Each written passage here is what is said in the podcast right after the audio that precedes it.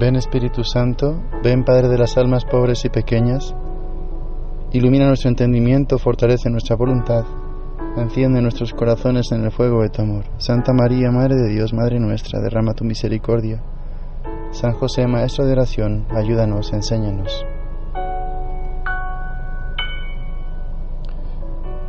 Preparamos nuestra oración, nuestro encuentro diario con el Señor Tomamos las lecturas que la Iglesia nos propone para este día. Leemos en el Evangelio la parábola de los viñadores homicidas, ese ejemplo que el mismo Jesús puso de su propia vida, adelantando lo que iba a ser su pasión y su muerte.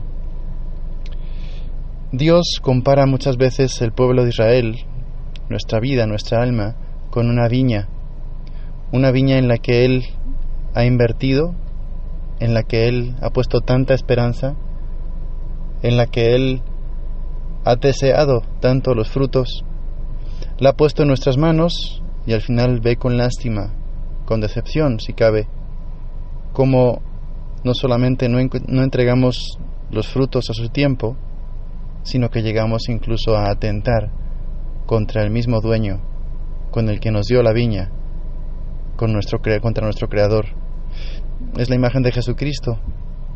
Afrontamos la cuaresma, los días de la pasión, ya están cerca estos días, y vemos reflejado en ese dueño al mismo Dios y a su Hijo, los propietarios que vienen a reclamar el fruto y encuentran más bien un rechazo.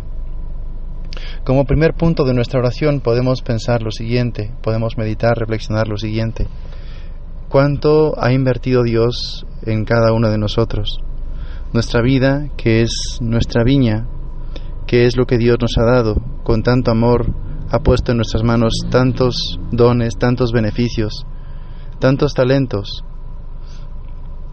Encontramos también en Isaías capítulo 5, el cántico de la viña, una queja de Dios, que nos dice, díganme qué más debería haber yo hecho por mi viña lo hice todo. Esperaba que me diese frutos dulces y ya ven, me da frutos amargos. Consideremos entonces cuánto hemos recibido de Dios, especialmente nosotros, que podemos considerarnos privilegiados, elegidos, predilectos del Señor. Tantos dones, tantas gracias, tantas luces, tantos retiros, ejercicios espirituales, pláticas, charlas, homilías, tantas confesiones, tantas Eucaristías, tantas horas santas, tanto como hemos recibido, tanto que hemos escuchado de Dios. Son riegos, digamos, son cuidados del dueño de la viña hacia su viña. Agradecer al Señor. En segundo lugar, considerar la calidad de los frutos que estamos entregando, o más bien, la amargura de los frutos que estamos entregando, o más bien, la ausencia de frutos. Asombra ver en nuestra vida que nuestra respuesta es tan pequeña, tan flaca, tan ridícula.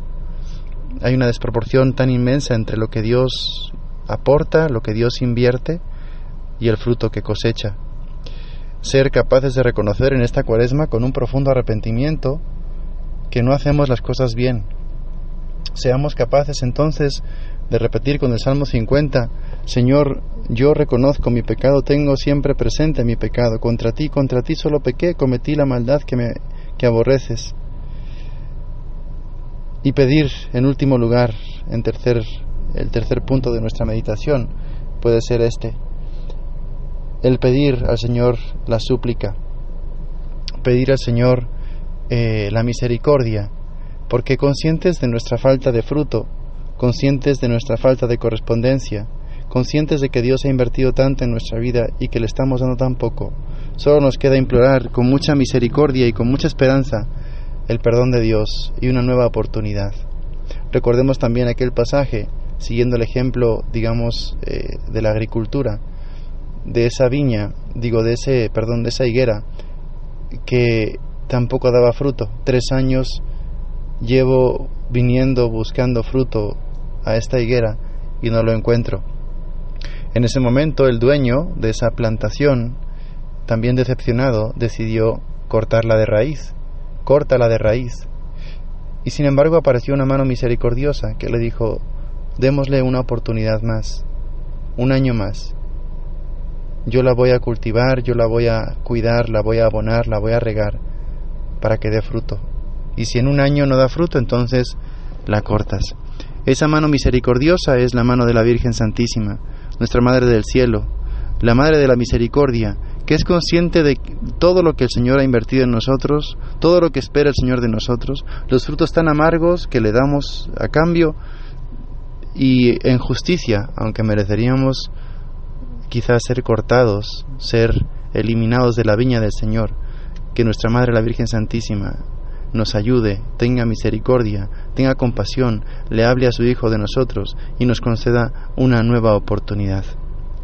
Por tanto, en primer lugar, consideremos tantos beneficios como Dios nos ha dado. En segundo lugar, consideremos los frutos tan amargos que a veces les damos en correspondencia. Y en tercer lugar, pidamos misericordia por intercesión de la Madre de la Virgen Santísima para que el Señor nos dé con su paciencia una nueva oportunidad.